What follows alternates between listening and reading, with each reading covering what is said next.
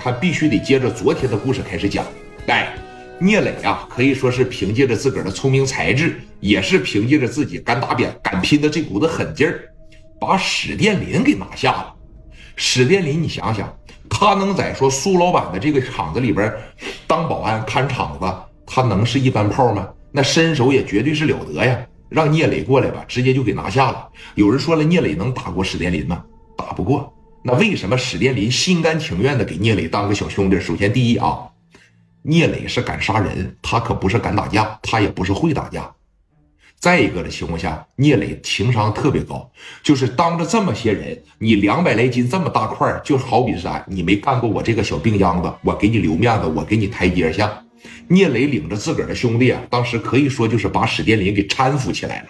你说这一搀扶起来，让史殿林的心里边吧，就感觉到特别暖，并且呢，特别的有面子，而且我也有台阶下了啊。两个人呢，就正式的成为了兄弟了。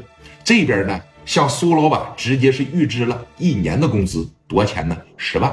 聂磊说了，呃，这个苏老板当时说了，说这么的，你呢，绝对是比史殿林有能力。你这么的，他一年十万，我一个月给你一万五，一年呢，我让你干到十七八万。聂磊说不用，啊，如果说你感觉我后期干的好。你再给我涨工资，现在你一年就是给我五万块钱，我都不挑。对于聂磊来说，他是有格局的。你就给我拿十万块钱，又能怎么地呀？我就飘了吗？有人说了，十万块钱有了，对吧？应该干啥呀？买了点五连发，买了几十发子弹，又买了点砍刀，这一套业务下来吧，就还剩下说一万多块钱了啊。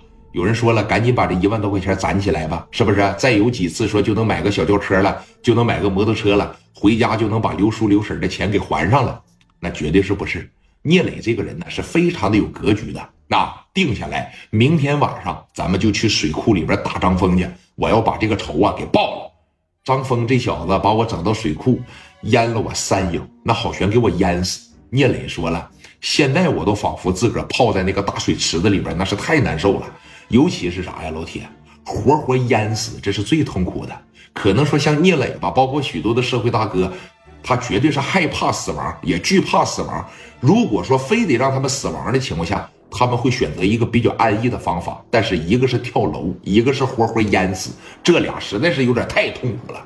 所以聂磊说明天晚上我要加倍的报复他。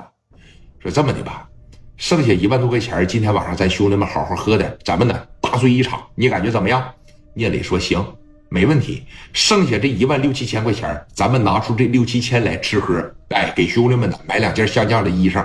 剩下这一万块钱，我另有所用。好多人都不知道，说你看剩这一万块钱你能干啥呀？聂伟作为这个小帮派的老大，他有责任，并且也有义务让兄弟们知道说这笔钱的去向。聂磊的情商很高的。”我是怎么一点一点走到今天的呀？我来了还没十天呢，我在这个地方就大放异彩，我就说崭露头角。那是谁帮的我呀？把电话呀就打给说王所长了。哎，王所长当时坐在自个儿的办公室里边，接到了说聂磊打来的电话。电话这边呢，啪的一接上，